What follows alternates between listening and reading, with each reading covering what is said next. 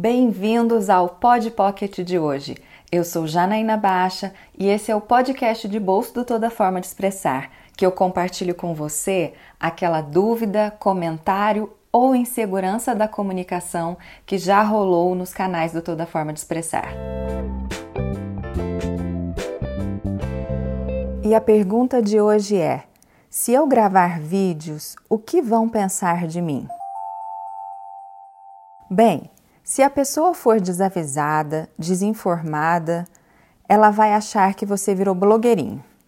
Se a pessoa estiver mais atualizada em como o mercado requer que as pessoas se posicionem frente à sua marca hoje em dia, ela vai te entender perfeitamente.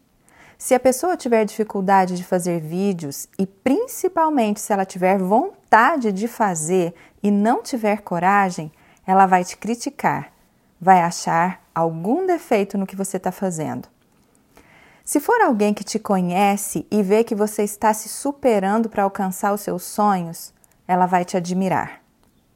Eu poderia ficar aqui por horas dando exemplos e possibilidades do que as pessoas podem pensar de você se você começar a se expor em vídeos.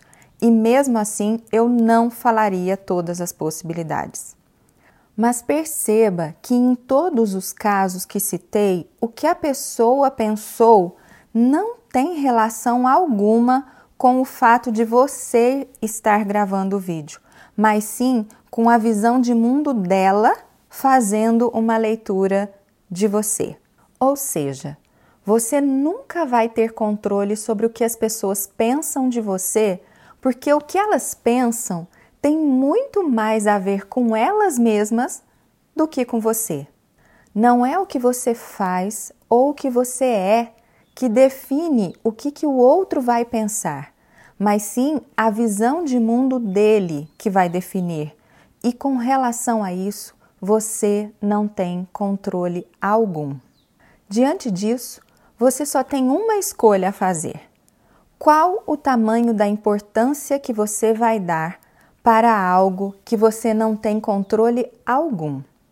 A resposta a essa pergunta irá dizer se você vai recuar ou seguir em frente, fazendo o que você acredita que é o melhor para você. Esse foi mais um episódio do Pod Pocket.